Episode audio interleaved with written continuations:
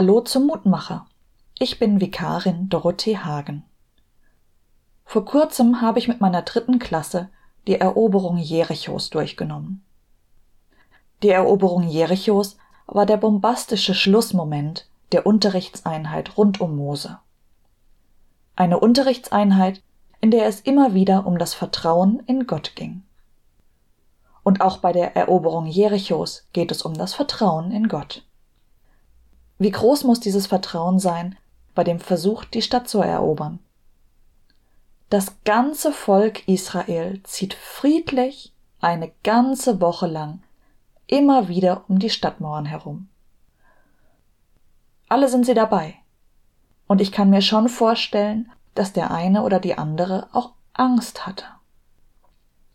Meine Schüler haben ganz schön gestaunt, als unser Jericho aus Pappbechern umgeweht wurde nur Rahabs Haus stehen blieb. Rahabs Haus. Das einzige, das nicht zerstört wurde. Wegen ihres Vertrauens in Gott.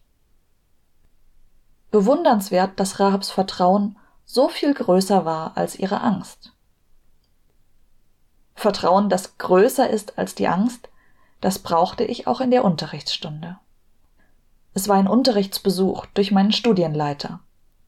Und ja, auch wenn es nur ein Unterrichtsbesuch war. Ich weiß, manchmal ist es nicht ganz einfach, die Ängste und Sorgen nicht die Oberhand gewinnen zu lassen. Manchmal hilft dann das Gebet und Gott zu preisen. So wie in Psalm 48. Gott, wie dein Name, so ist auch dein Ruhm bis an der Welt enden. Und aus Psalm 48 möchte ich auch jetzt mit uns beten. Groß ist der Herr und hoch zu preisen in der Stadt unseres Gottes. Sein heiliger Berg ragt herrlich empor, er ist die Freude der ganzen Welt. Er ist die Stadt des großen Königs.